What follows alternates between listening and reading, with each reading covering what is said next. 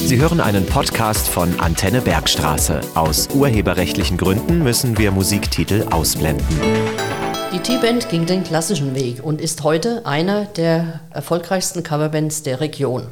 Alles begann in 1991 mit dem Gitarristen Richard Jung und dem Schlagzeuger Rolf Seiler. Wie es ab diesem Zeitpunkt weiterging, wer heute alles mitspielt und wie die Geschichte von damals bis heute weiterging, das ist spannend. Und es ist das Thema unserer heutigen Sendung, unseres heutigen Interviews. Mein Name ist Christa Flasche. Hallo, mein Name ist Jasmin Mölter und wir haben tatsächlich zwei Vertreter dieser legendären und fantastischen Band hier bei uns live im Studio. Als Vertretung der Band sind heute hier Tom Thomas Münster, der Drummer, und Richard Jung, eben einer der Gründer der T-Band. Herzlich willkommen. Hallo, hi. Hi. Zu den Mitgliedern der heutigen Band würde mich mal interessieren, wer spielt dort, wer ist Profi und wer macht das im Nebenjob von euch? Also wer da alles spielt, wir sind sieben Bandmitglieder sozusagen.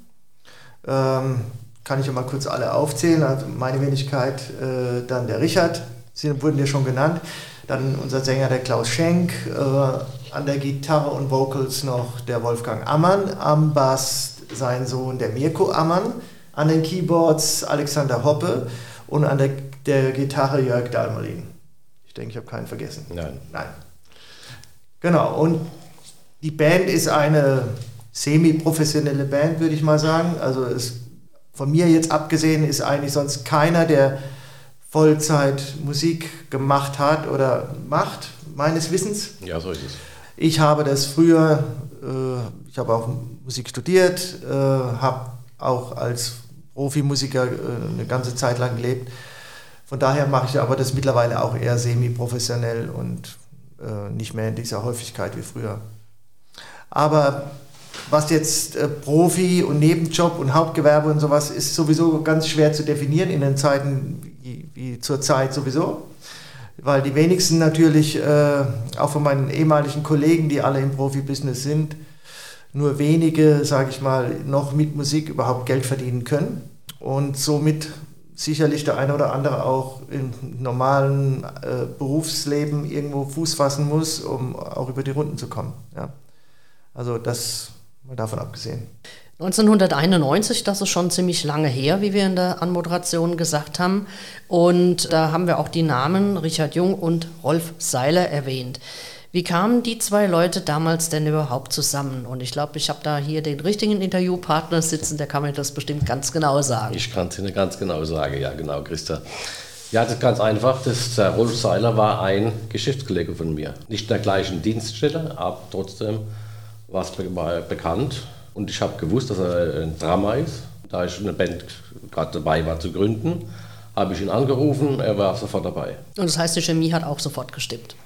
Wie gesagt, wir haben zusammen 30 Jahre Musik gemacht, dann hat die Chemie gestimmt. Äh, Richard, dann müssten wir ja eigentlich auch gleich mal klären, wie kam es eigentlich zu dem Namen T-Band? Ganz genau. Da wir viele, viele Gigs gespielt haben in, äh, im Maimarktgelände, bei T-System, Darmstadt, Düsseldorf, wo waren überall gewesen, Liederhalle, Stuttgart und immer unter Telekom Band unsere hauseigene Telekom-Band haben es dann geschrieben, überall. Hatten aber äh, vorher einen anderen Namen. Dann war natürlich, äh, wenn jetzt jemand buchen wollte, war das war für die Leute schwierig, rauszufinden, wer war jetzt die T-Band und wer waren die, wo da gespielt haben. Und daraufhin haben wir gesagt, wir müssen uns einen anderen Namen suchen. Und dann haben wir uns wirklich zu dritt einen Kaffee gesetzt und dann eigentlich ganz nach zehn Minuten ist mir das eingefallen, zu sagen, wir machen einfach T, Bindestrich, Band. Dann kann man sagen, wenn wir bei Telekom spielen, ist die Telekom-Band. Und wenn wir privat spielen, ist es die T-Band. Ganz einfach. Ihr wart als Band nicht von Anfang an so dabei, wie ihr heute zusammen seid. Da würde mich mal interessieren, ähm, wer wann dazu kam und wie sich das alles so ergeben hat. Also außer dem Tom, der kam 2016 dazu. Und dem Jörg Dalmolin 2013 sind wir alle, alle fünf, ja, bald 25 Jahre zusammen. Der Klaus kam 2003 fest dazu, Aber ich habe den Klaus schon oder mit Wolfgang zusammen 1996 geholt, weil unser Sänger krank war. Und wir hatten einen riesengroßen Gig, wo die Telekom an die Börse gegangen ist. Das ist äh, deutschlandweit übertragen worden. Und das wollte man unbedingt spielen. Und dann haben wir halt den äh, Klaus Schenk gefragt, ob er kommt und singt. Das hat er auch getan. Wenn man euer Repertoire anschaut, dann sind es Songs aus den 60er Jahren, es sind auch äh, Songs, die man heute hört. Könnt ihr sagen, dass ihr da einen Schwerpunkt habt, ein Jahrzehnt oder eine bestimmte Zeit, wo ihr ganz viele Lieder draus äh, genommen habt, die ihr spielt? Ich glaube, die meisten Lieder, die wir spielen, sind die 80er. Kann das sein? Glaube ich, denke schon. Also jedes Bandmitglied bringt ja, ja sich mit ein und, und prägt natürlich auch so ein Repertoire. Ja. Ähm, viele, also diese ganzen 60er, 70er Jahre Songs, die sind natürlich noch aus der Anfangszeit der ja. Band auch, ne, da eingebracht worden, wo einfach auch die Zeit da noch war. In den 90ern hast du halt Songs gecovert aus den 60er, 70ern. Ähm, also, und wir konnten nicht 1995 das spielen, was 2010 rauskommt. Ja, genau. Deswegen ist es immer so, dass es mit der Zeit geht. Ne? Und viele Songs sind halt einfach erhalten geblieben, weil natürlich auch äh, die der Wolfgang ist dabei, Richie ist dabei, schon 30 Jahre jetzt. Äh, das ist eine wahnsinnig lange Zeit und somit wird das Programm natürlich auch gestreckt. Wir haben dann, ähm, ich denke bestimmt auch durch den Klaus, wurde dann auch diese ganze 80er Jahre Musik da ziemlich intensiv mit eingebracht, weil es halt so seine, genau seine Zeit äh, ist oder war. Ähm, da kennt er die ganzen Songs und kann die auch super interpretieren. Und ja, und so Mirko und Alex, die ja noch ein bisschen jünger sind, die haben dann natürlich auch wieder äh, ein anderes Level reingebracht. Und als ich dann dazu kam, habe ich mich auch nochmal zu Wort gemeldet und den einen oder anderen Song ähm, gewünscht. Und so kam halt ein sehr umfangreiches, munteres äh, Programm zustande. Ja, ich denke, wir kommen schon auf so zweiter Titel, mhm. aber drauf. Ja, also eure Songliste sieht äh, auf eurer Homepage wirklich äh, ja, allumfassend aus. Es geht wirklich von A, es geht von A bis Z und auch von, von der Zeitspanne her. Also wirklich ein Riesenrepertoire. Mhm. Ähm, Tom, wann entscheidet ihr eigentlich jetzt an, ihr seid an einem Abend gebucht für, eine, für, ein, für ein Straßenfest, für eine eurer vielen Aktivitäten, die ihr macht. Wann entscheidet ihr denn, welches, welcher Song an so einem Abend gespielt wird? Also es ist natürlich so, dass man so in einem gewissen Flow ist. Ja? Man hat dann gewisse Lieder, die man immer gerne spielt, wo man weiß, kommt natürlich super an, kann jeder mitsingen, mitgrölen. Also da ist so, so die Hälfte des Programms eh gesetzt. Ja? Wenn man gerade in der Zeit ist. Ne? Also das verändert sich natürlich. In zwei Jahren wird dieser feste Programmpart andere Songs beinhalten wie jetzt. Aber so hat man halt immer ein gewisses äh, Repertoire zusammen, was man immer spielt. Und dann äh, sagt man, okay, wir spielen jetzt für den und den äh, oder dort und dort. Genau, sorry. Ähm, also für verschiedene Veranstaltungen äh, und dann entscheidet man halt, was wie besser geeignet ist. Aber das bleibt dann meistens schon an mir hängen, würde ich sagen. Also in letzter Zeit habe ich es eigentlich immer gemacht. Wir haben einen gesucht und gefunden. Mhm. Ja, es, es, schöne, schöne Schicksalswendung, muss man da sagen. Wie geht ihr mit, mit Musikwünschen eures Publikums um? Entspannt. Was also, heißt das? Ja, also wenn wir den Musikwunsch äh, spielen können, dann machen wir das auch. Ja. Aber ähm, im Großen und Ganzen versuchen wir das ein bisschen zu unterbinden, weil es nicht zielführend, wenn dann ständig jemand an die Bühne kommt, sich irgendein Lied wünscht und man hat sich auch was bei der Programmzusammenstellung gedacht und dann äh, bringt es irgendwie einfach alles katastrophal durcheinander. Aber wir sind da schon mal auch mal flexibel, ja? ähm, ein Stück dann abzurufen, ähm, was vielleicht nicht jetzt im Programm gerade vorgesehen war und gewünscht wurde. Ja. Gibt es einen Lieblingssong der ganzen Band? Gibt es sowas? Das hat uns doch gar keiner gefragt. Mhm. Gibt es einen Lieblingssong der ganzen Band? Hm. Also ich sag's mal so, wir erarbeiten ja ständig neue Songs. Also das ist etwas, was die Band in den letzten fünf Jahren auch so, also ich kann es ja nur beurteilen, seit ich dabei bin, äh, immer wieder getan hat, dass wir ständig unser Repertoire erweitern und neue Songs arbeiten. Und dann macht jeder seine Vorschläge und man erarbeitet die Songs und dann hat man dann irgendwie so fünf, sechs neue Songs und dann merkt man dann vielleicht dann doch ganz schnell, dass man sagt, doch dieser eine der ist was Besonderes. Und dann ist das mal eine Zeit lang bestimmt ein Song, den alle cool finden, der wird dann auch immer gespielt, das findet auch jeder gut, aber das variiert. Ich denke, so einen, so einen richtigen Song, den haben wir, glaube ich, nicht. Dafür ist die Altersspanne auch zu groß in der Band, äh, weil der Wolle jetzt zum Beispiel äh, ganz andere Songs mag als ich oder der Alex oder sowas. Wenn man mit Bands zu tun hat, dann fällt auch öfters mal das Wort handgemacht. Was versteht ihr darunter? Wie würdet ihr das erklären? Ja, handgemacht äh, ist natürlich so der Ausdruck für selbstgespielte Live-Musik. So will ich es mal ein bisschen einfach ausdrücken. Also, äh, dass man eben nichts äh, als Playback laufen lässt oder ähnliche Sachen oder von der CD irgendwas runterlaufen lässt. Ähm, was ja auch gerne gemacht wird, wenn Gesangskünstler oder sowas äh, ihre Musik dann mitbringen und die einfach so laufen lassen. Nein, wir sind noch eine richtige Band, die, wo alle Instrumente bedient werden, wo nichts aus dem Sequenzer oder sowas kommt. Man hilft sich vielleicht mal mit so einem Sample aus, um irgendwelche ähm, Sounds zu reproduzieren, die in dem Originalsong vorhanden sind. Aber ansonsten ist bei uns wirklich alles noch äh, richtig handgemacht. handgemacht. Genau. Das, die Instrumentierung der Band zeigt es ja auch so ein bisschen. Wir haben drei Gitarren, Keyboards, Bass, Drums, Gesang, Percussion, also Background, Gesang. Also das ist schon, da wird so ziemlich alles abgedeckt. Bei Bands ist es ja auch oft äh, üblich, dass die nicht ganz so stark zusammenarbeiten. Das heißt, also wenn man jetzt auf ein Konzert geht und sieht den einen Musiker, denkt man, Mensch, den hast du doch beim anderen Konzert in einer ganz anderen Konstellation auch schon mal mitbekommen. Wie ist das bei euch so? Also das ist ein sehr interessantes Thema, ähm, weil das ist etwas, was die T-Band definitiv stark macht und ausmacht. Ähm, diese Band war schon immer ähm, eine feste Combo ähm, auch schon von Gründungszeiten ab. Man hat immer versucht, mit festen Bandmitgliedern ähm, das Ganze äh, aufrechtzuerhalten und zum Laufen zu bringen. Ähm, das ist völlig richtig. Im normalen Profi-Business ist es so, dass die Bands wirklich die ganzen Musiker dann mal da spielen, mal da spielen. Da werden die alle durchgereicht. Man spricht auch gern von sogenannten Telefon-Call-Bands, ja, dass die Leute, wenn er nur angerufen kannst du heute Abend und so weiter. Das war uns definitiv nicht der Fall. Wir haben, glaube ich, also seit ich dabei bin, die letzten fünf Jahre nur ein einziges Mal ähm, eine Aushilfe gehabt, als äh, unser Gitarrist, der Jörg, äh, eine Verletzung hatte. Ist jemand auch aus dem Freundeskreis eingesprungen und hat für ihn ausgeholfen. Ansonsten kann ich mich gar nicht äh, entsinnen, dass wir in irgendeiner, äh, irgendwann mal in einer anderen Konstellation gespielt hätten. Natürlich durch die Jahre der Band sind neue Mitglieder dazu äh, gekommen, andere Mitglieder haben aufgehört. Aber ansonsten ist die Band immer so, wie sie ist. Und das ist auch was, was uns stark macht, weil wir natürlich äh, unseren Sound haben. Wir haben unsere Art, miteinander zu spielen. Wir sind aufeinander eingespielt.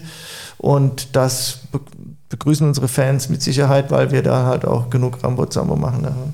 Ramba, Zamba. Ja, ich würde sogar sagen, wenn zwei fehlen würden, würde man den Kick absagen. Ja gut, das spricht für eure gemeinsame Linie, für euren gemeinsamen ja. Nenner und einfach, dass ihr ja alle für einen und einer für alle. Die sieben Musketiere. Oh. Ja, mit der sieben, sieben richtig, Richard. Das genau. ist ein guter, genau. The Glory Seven. Genau. Ja. genau. Das, äh, das ist gut, ja. Hm. Also wenn das Thema nicht mehr reicht, dann nehmen wir uns äh, die glorreichen sieben, das passt schon. Ähm, und apropos äh, die, die, die, Band, ihr hattet als Band im Jahr 2003 einen Meilenstein, wie ihr das nennt. Was ist denn da passiert?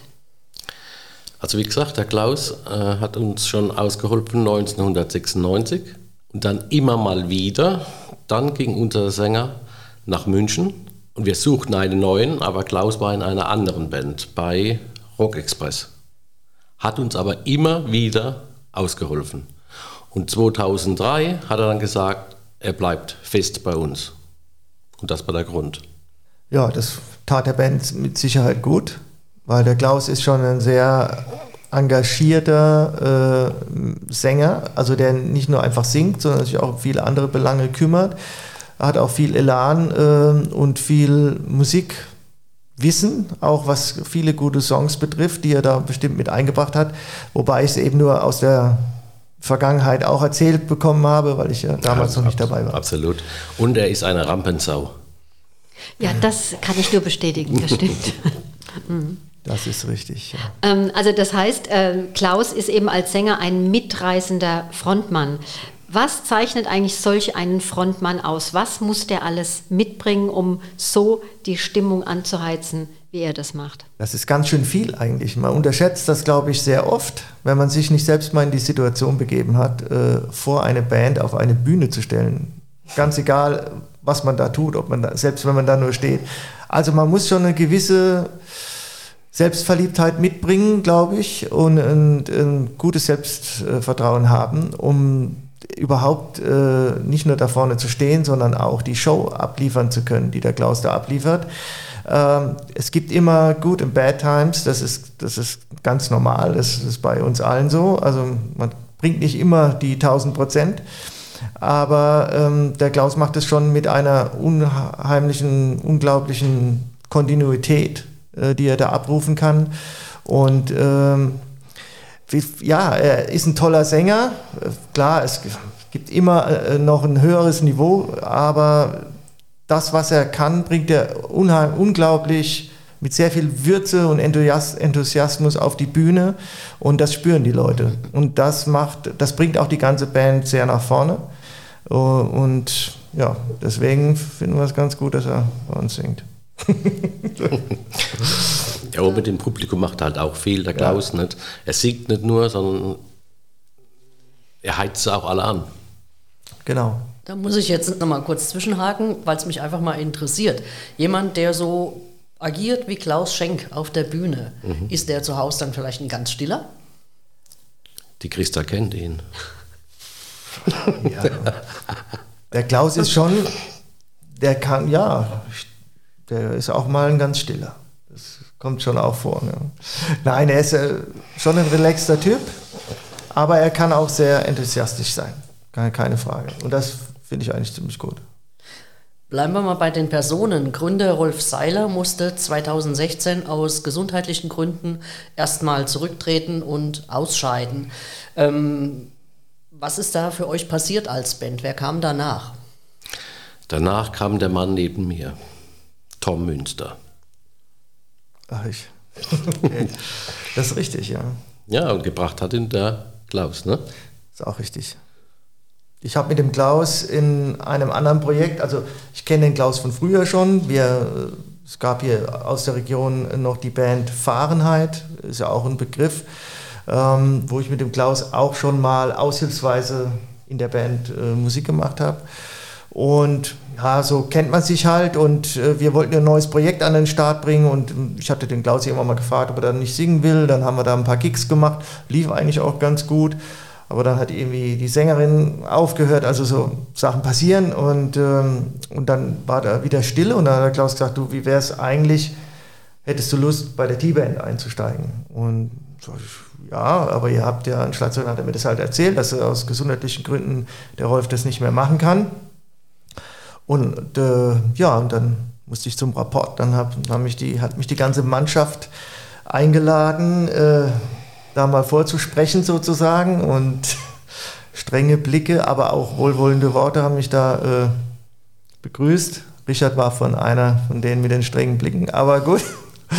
ähm, nein, war, war sehr witzig. Aber die Band hat mich dann aufgenommen und äh, war ich auch super dankbar, weil es wirklich eine tolle Band ist wie gesagt, es geht immer höher, weiter, schneller, aber diese Band bringt eine tolle Musik auf die Bühne mit ganz viel Freude und ähm, ist auch insgesamt als Band auch sehr freundschaftlich orientiert. Also wir unternehmen Dinge zusammen, wir kennen, die ganzen Familien kennen sich untereinander, man trifft sich, man grillt mal zusammen. Man, also es ist, sind auch viele Berührungspunkte neben der Musik da und das macht die Sache halt so wertvoll. Wo ist denn eigentlich räumlich gesehen euer Schwerpunkt, wenn man mal von den Auftritten ausgeht?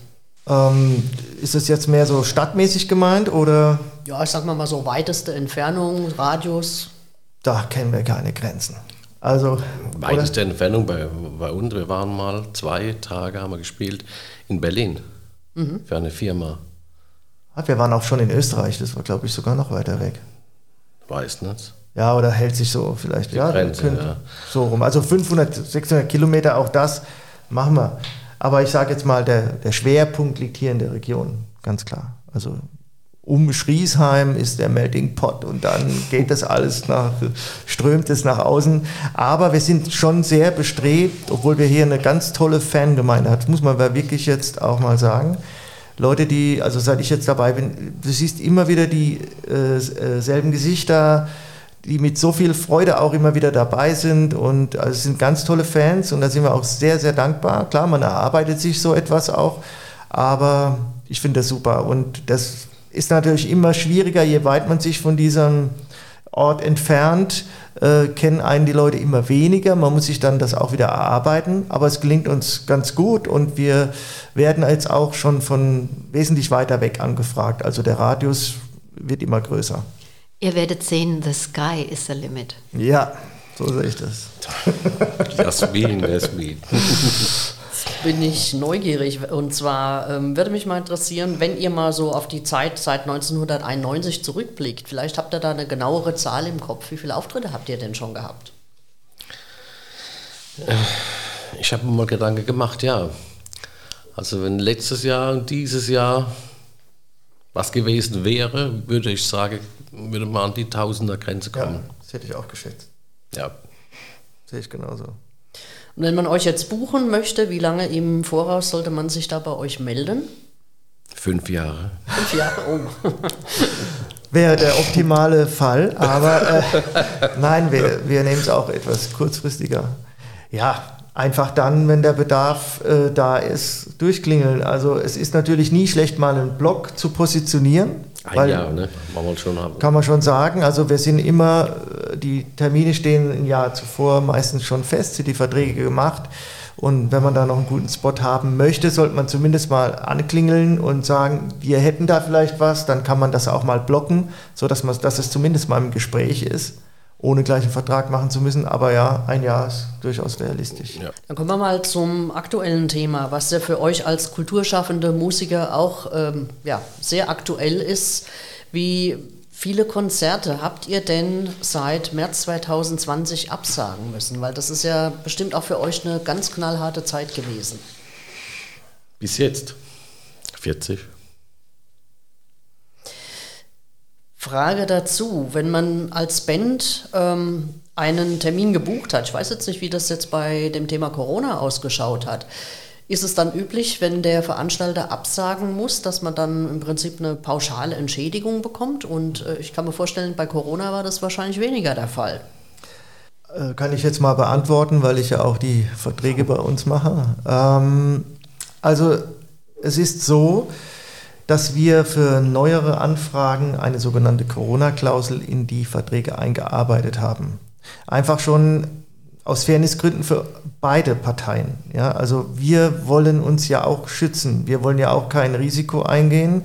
Und äh, es könnte ja auch mal im Umkehrschluss die Situation sein, dass wir als Band sagen, nein, unter diesen Bedingungen möchten wir nicht spielen. Ja, dann, ähm, und nicht nur als Veranstalter. Also wir haben da eine Corona-Klausel eingebracht, die beiden äh, Corona-bedingt die Option offen lässt, die, äh, auf die Veranstaltung sozusagen zu verzichten. Also es geht im Klartext schon darum, dass man nicht sagen kann, oh, wir haben uns gedacht, wir sagen es mal ab, sondern es ist dann natürlich schon so, dass jetzt auf, auf politisch, vor, durch politische Vorgaben äh, eine Veranstaltung nicht gestartet wird oder nur unter solchen extremen Auflagen äh, stattfinden kann, dass es für den Verein oder für den Veranstalter nicht mehr tragbar ist. Da brauchen wir auch das nötige Fingerspitzengefühl, weil wir leben natürlich auch von sogenannter Stammkundschaft. Ja?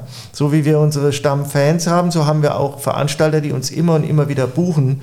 Und es macht es überhaupt nicht zielführend, auf irgendeine Ausgleich oder aus irgendeine Ausfallszahlung äh, zu, zu pochen, ähm, weil man tut, tun sich beide keinen Gefallen damit. Ja.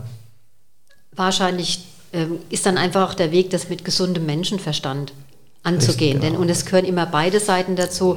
Und es ist ja letztendlich auch Licht am Ende des Tunnels zu sehen. Und dann, dann kann es ja auch wieder weitergehen. Denn das hatte ja wirklich keiner, keiner geplant und keiner im Griff, Eben. wie da jetzt die letzten vielen, vielen Monate abgelaufen sind. Ja, es sind ja jetzt schon also wir haben dieses Jahr auch wieder, die Bücher, Auftragsbücher sind voll, aber es kommen jetzt schon wieder die ersten Absagen. Für Termine, die im Juli, Juni, Juli, August, ja. Äh, jetzt ähm, ziehen die Veranstalter schon zurück, weil sie eben nicht dieses äh, helle Tunnelende erkennen. Ähm, die, ist wirklich die Angst ist da und die Ungewissheit eben auch, weil sage ich jetzt mal, die Situation sich so darstellt, dass man eben auch wirklich nicht genau weiß, was ist in drei Monaten und eine Veranstaltung zu machen, auch wenn sie im Freien stattfindet, ist dann nur unter so großen Auflagen scheinbar möglich, dass viele eben einen Rückzieher machen. Und wir haben schon einige Absagen erhalten jetzt. Äh, Tom, du hast jetzt mein Erstaunen gemerkt, denn klar, ich habe ja eure Homepage gesehen und habe ja da schon die ersten Termine für Juli gesehen und deshalb war ich jetzt auch schon, man, ich, ich bin ja selber auch betroffen, aber einfach, es wird doch jetzt wieder weitergehen. Aber wenn ich das jetzt so ganz mhm. aktuell von dir höre, ja. Dann sick ich, oder sinke ich hier auch schon direkt wieder ein bisschen zusammen. Ähm, aber klar, wahrscheinlich wird es dann um die Auflagen gehen, die dann erfüllt werden ja. müssen. Und, ähm das ist der Grund, warum das die Veranstalter sagen, wir lassen das bleiben. Mhm. Aber ich glaube, alle Veranstalter haben gesagt gehabt, äh, das nächste Jahr wieder, ne? Natürlich äh, sind die Veranstalter selbst ja frustriert. Also man, das ist ja jetzt nichts, äh, das ist ja eine kulturelle Ader, die die Veranstalter da haben. Die sagen ja, wir wollen, es sind ja oftmals Gemeinden, Städte, Vereine, die wollen ja was tun für die Menschen, Kultur schaffen. Und wenn das dann wegbricht, sind die natürlich genauso traurig und frustriert wie wir dann auch. Auch monetär entsteht oftmals ein Schaden, auch bei den Vereinen, ja, die äh, solche Veranstaltungen meistens überhaupt benötigen, um äh, ihren, ihren Jahresbudget irgendwie zu deckeln. Ja. Die hängen natürlich auch ganz tief drin. Das tut uns auch unsagbar leid. Äh, natürlich plant man dann, äh, weil man sagt, Mensch, ihr kommt uns entgegen, wir kommen euch entgegen, im nächsten Jahr machen wir das zusammen. Sobald die Möglichkeiten da sind, gestalten wir das wieder zusammen. Das wissen wir auch, das schätzen wir auch an unseren äh, Veranstalter, an unseren Kunden, nenne ich sie jetzt mal. Und da sind wir auch dankbar dafür. Habt ihr denn was von euren Musikerkollegen gehört? Wie geht es anderen Bands hier in der Region? Ich habe noch sehr viel Kontakt zu vielen Profimusikern ähm, und das sind sehr harte Zeiten. Das muss man ganz klar sehen. Da besteht natürlich, äh, gibt es Möglichkeiten, sich Hilfen zu, äh, zu besorgen, monetäre Hilfen vom Staat. Aber wie man auch kommuniziert hat, teilweise sind die ja auch nicht so immens. Ähm, ein Musiker hat auch Familie, hat vielleicht mal ein Haus gebaut, hat ein Auto, hat Kinder etc. Also das, das sind ja alles Positionen. Ein Musiker ist ein ganz normaler Mensch, der einen ganz normalen Job hat. Er macht Musik, aber das ist ganz normal Arbeiten. Ja? Und das fällt einfach weg in der Gesellschaft, auch in der politischen Anerkennung, dass man einfach sagt, Mensch, klar, die gehen genauso arbeiten wie alle anderen auch, vielleicht zu anderen Zeiten, zu anderen Bedingungen, aber wir tun's. Und und die werden da halt schon alleine gelassen. Und, man, und das ist teilweise schon wirklich ganz hart, wenn dann ähm, ein, man muss sich mal auch vorstellen, man, ein Profimusiker, wenn ich, also Profimusiker, wie definiere ich das denn? Klar, man sagt, wenn man davon lebt oder wenn einer sein Instrument besonders gut beherrscht. Aber ich finde, es ist alles ziemlich verwoben. Also man kann das gar nicht mehr so wirklich trennen. Ja?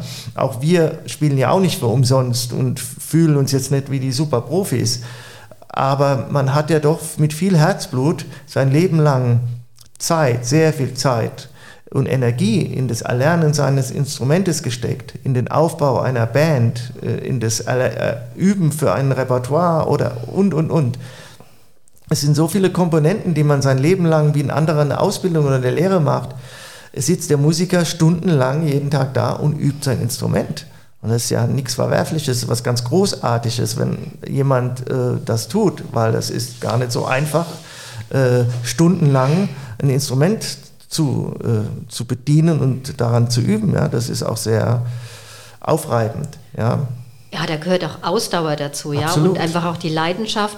Nur auch, auch zu dem Punkt, äh, Tom, es ist ja so, also es ist, hat ja auch was mit Geld zu tun, ja. Also auch, Absolut, bis, ich will jetzt gar nicht wissen, äh, ich kann mir es aber zumindest ungefähr vorstellen, auch wenn so eine Band das Equipment, was ihr habt, ja, da, ja. da steckt ja wirklich, da steckt ja Geld dahinter, ja. Ihr habt, soweit ich das beurteilen kann, ihr habt äh, eine fant fantastische äh, Instrumente, die Anlage dazu und insofern, das will ja auch, das muss ja auch äh, finanziert werden und insofern genau. hängt man da wirklich auch in einer finanziellen, sei es Verpflichtung drin Und letztendlich ist es ja, ob, der, ob ich jetzt als Musiker oder in einem anderen Bereich tätig bin, die Solo-Selbstständigen, die hat es einfach heftig getroffen, ja. Und, ja. Äh, ähm, und wie du so schön gesagt hast, ja, also da will, da will man auch essen und trinken und das wurde von keinem rechtzeitig erkannt. So habe ich es zumindest auch empfunden. Ich weiß gar nicht, ob es schon erkannt wurde, mal davon abgesehen.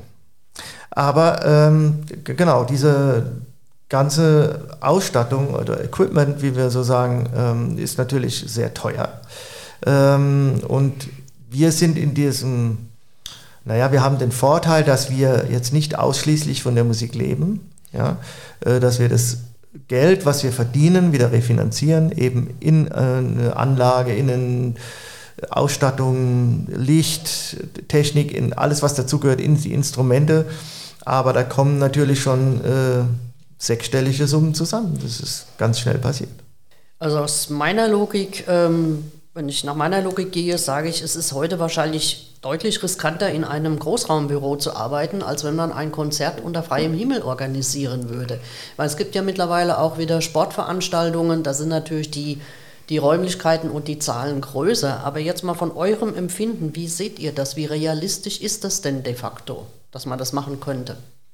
Ja, wir haben das letztes Jahr gemacht und da waren äh, 200 Leute mit Eintrittskarte, mit Maske und ja, war eigentlich noch Sicherheitsabständen von der Bestuhlung, ja. dürft keiner singen, dürft keiner aufstehen, nur zur Toilette und dann auch nur in, im kein Einzelnen, Tanzen. kein Tanzen.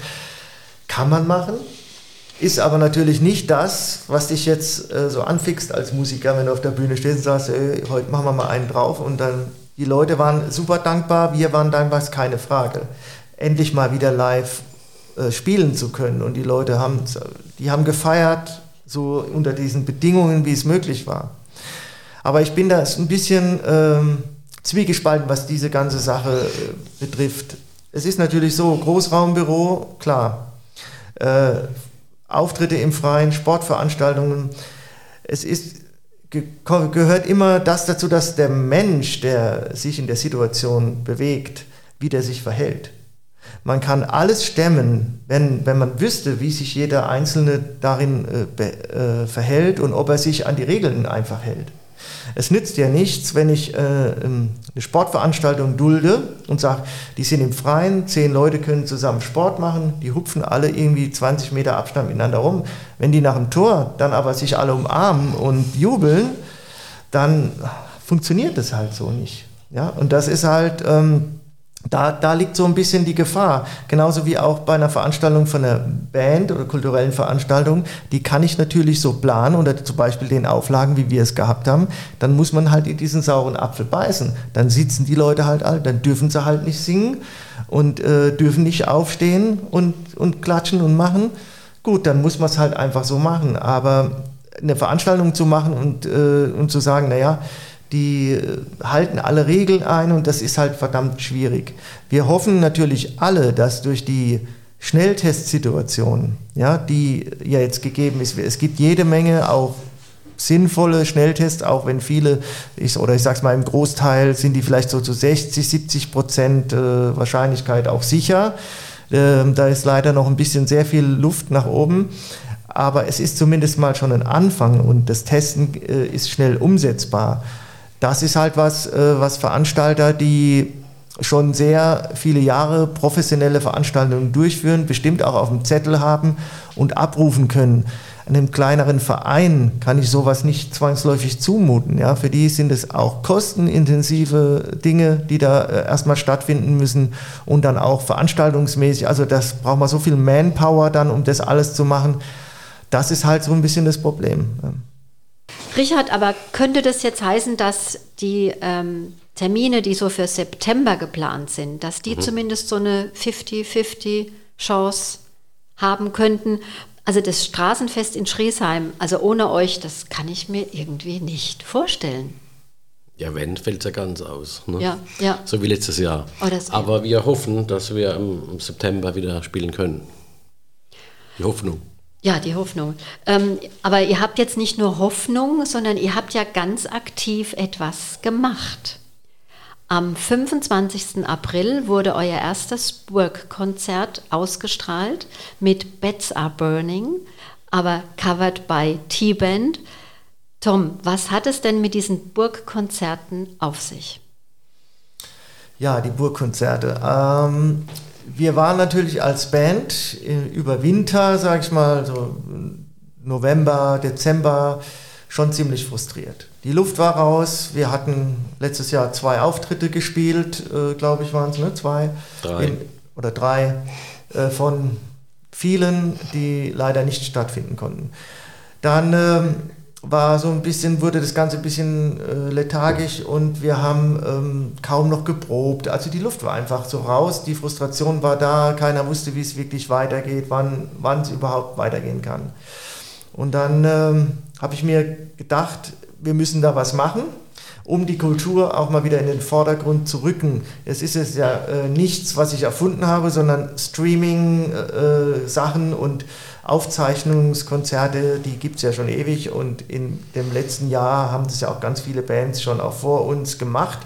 Äh, wir hatten ja im letzten Jahr, äh, begann das Ganze ja auch bei Epicto, äh, dass der Klaus Schenk äh, eingefädelt hatte, weil er da äh, gearbeitet, weil er da arbeitet ja auch noch, genau.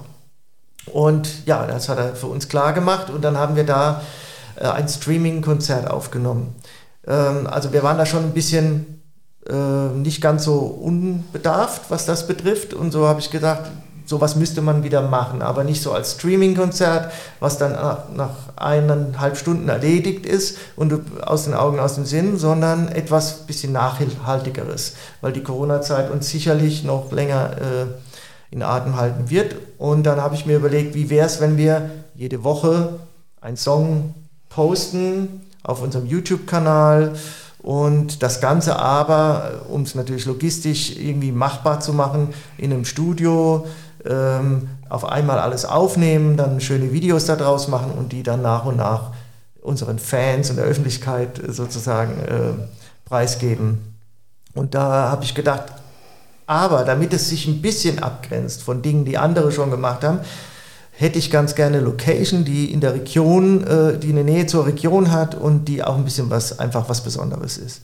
Und da ist mir halt, ein halbes Jahr davor habe ich mit äh, meiner Frau eine Radtour gemacht äh, auf die Strahlenburg und äh, saßen, saßen wir dann da im Burghof und haben da äh, ins Tal runtergeguckt und es war einfach traumhaft schön.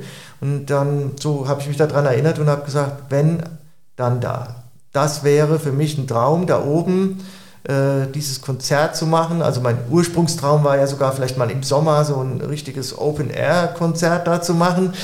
Ähm, aber wie gesagt, das ist äh, vielleicht mal Zukunftsmusik.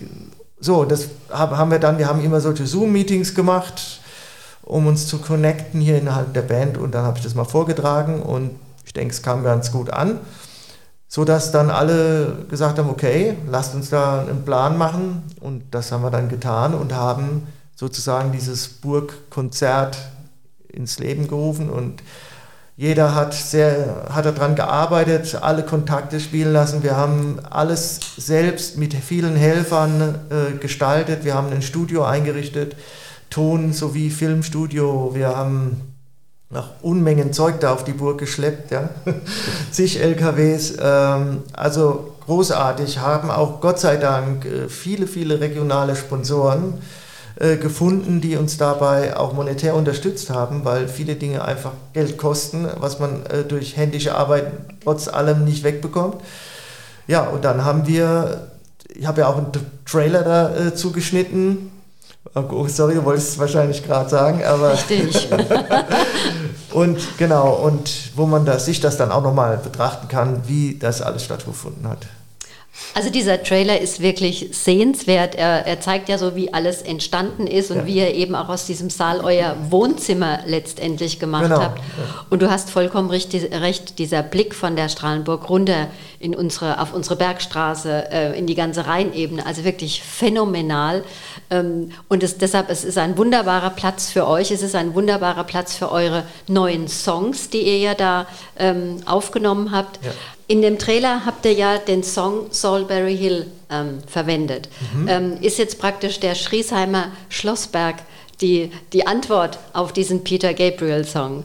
Ja, ähm, wir haben ja schon äh, die ganze Zeit an neuen Songs gearbeitet, unter anderem auch eben als Salisbury Hill und noch vielen anderen, weil wir unser Repertoire, habe ich ja vorhin schon gesagt, weiter aufstocken und immer neue Songs einstudieren.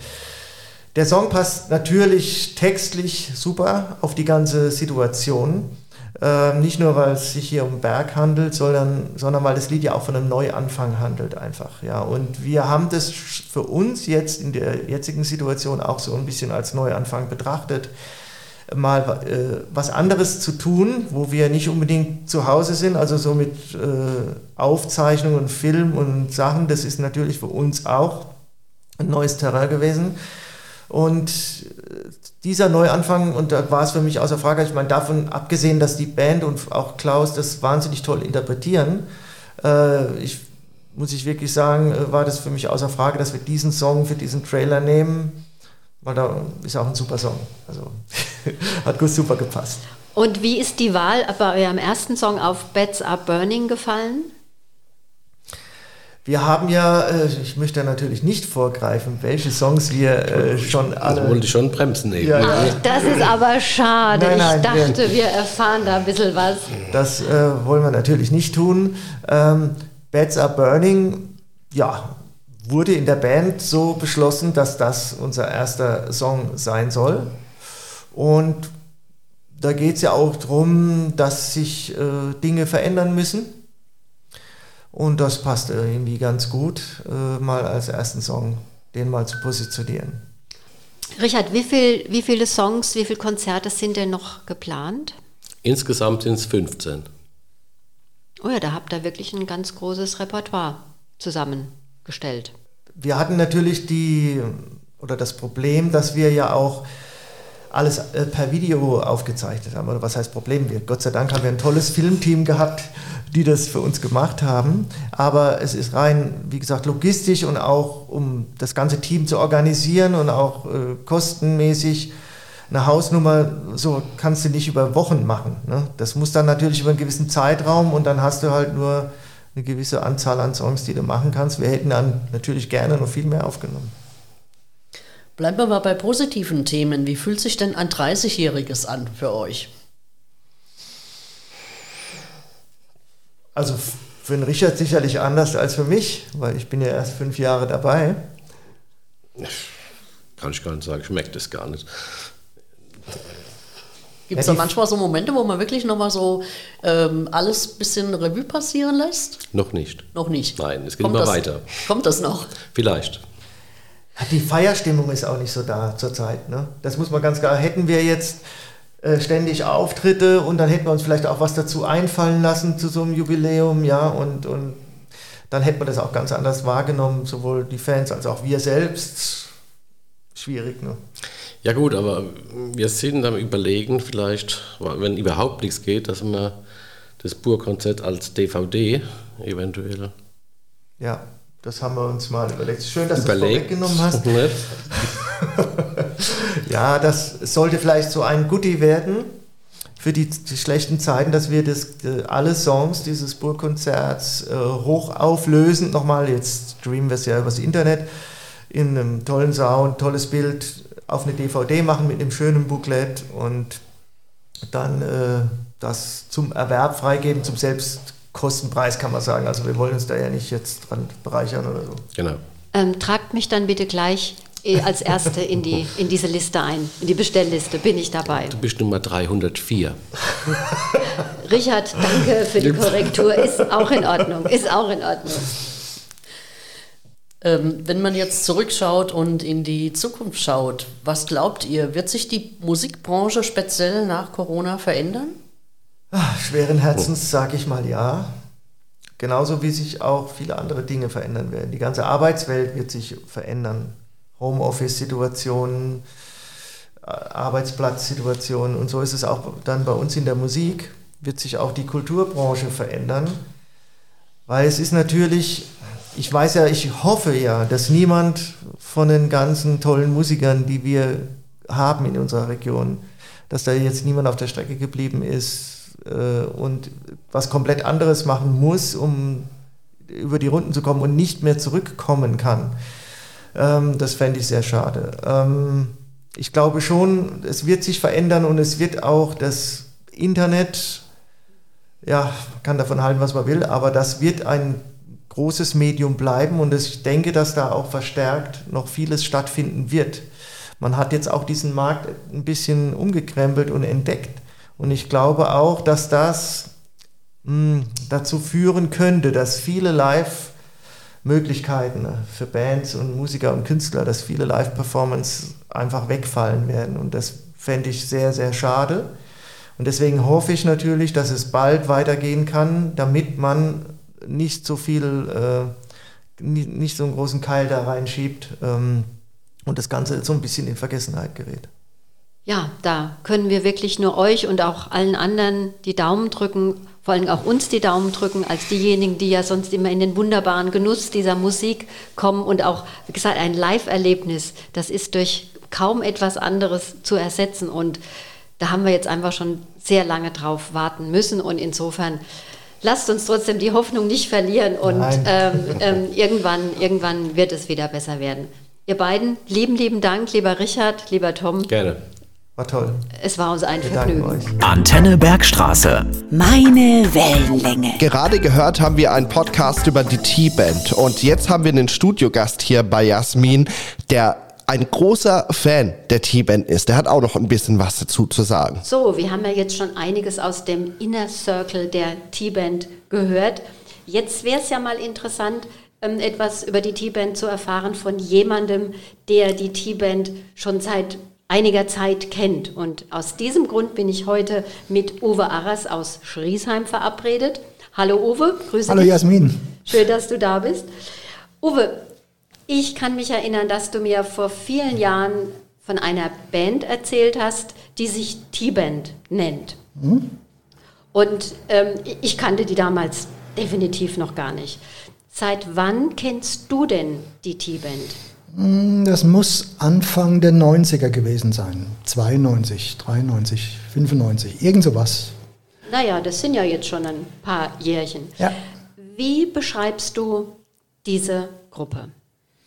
Also wenn ich jetzt zurück, zurückgucke auf die Jahre, so in den 90er Jahren war das eine gute Coverband, die durch den Einstieg eines äh, hervorragenden Sängers einfach nochmal drei Sprünge, drei Qualitätssprünge nach oben gemacht hat. Uwe, du bist ja selber Musiker, du bist Gitarrist in einer anderen Band. Ja. Das heißt, du hast da ja schon wirklich gute Kenntnisse. Was ist aus deiner Sicht das Besondere an der T-Band? Also Sie haben zuerst mal ein hervorragendes Gespür für das Repertoire. Also Sie spielen nicht das, was Ihnen Spaß macht, sondern das, was den Leuten Spaß macht. Äh, das muss ich zwar nicht automatisch ausschließen, aber es ist bei vielen Bands so, dass die einfach eher so ihre Lieblinge spielen, wie das, was bei dem Publikum gut ankommt. Das ist das Erste. Und das Zweite ist, sie sind ab absolute Groove-Maschinen. Das Ding, das rollt von Anfang bis zum Schluss, vom ersten bis zum letzten Stück und dadurch kann da keiner eigentlich sitzen bleiben. Du siehst das, wenn die loslegen, fünf Minuten später, dem zweiten Stück stehen sie alle schon auf der Tanzfläche. Also das heißt, das ist dann das Besondere auch bei deren Konzerten. Ich habe das ja auch schon erlebt, man kann wirklich nicht die Füße stillhalten. Ja, ja gut, und das, dafür ist man ja dann auch zusammen, ja. Da soll ja auch, da soll ja auch die Stimmung da sein mhm. und gefeiert werden, wobei ich kann mich schon gar nicht mehr dran erinnern, wie lange das alles schon her ist. Tja. Mhm. Uwe, wann hast du die T-Band das letzte Mal live gehört? Das muss Anfang März 2020 gewesen sein. Das war im, am Matheisemarkt in Schriesheim, im Zehnkeller. Das war auch, glaube ich, ihr letztes oder zumindest ja, bis auf irgendeinen Auftritt, der im September noch im Freien irgendwo war, war das, glaube ich, der letzte Auftritt der Band. Ja. Am Sonntag, den 25. April, wurde ja ein großes Geheimnis gelüftet. Ja. Die T-Band startete mit ihrer Reihe der Burgkonzerte. Uwe, wie findest du diese Aktion? Also ich finde sie klasse. Ich finde sie richtig klasse, weil sie zwei Sachen einfach äh, ja, auslöst. Also zuerst mal ist es eine tolle Werbung für die Band, dann ist es zweitens eine tolle Werbung für Schriesheim, weil das wirklich super gut auch von der Wirtschaft unterstützt worden ist.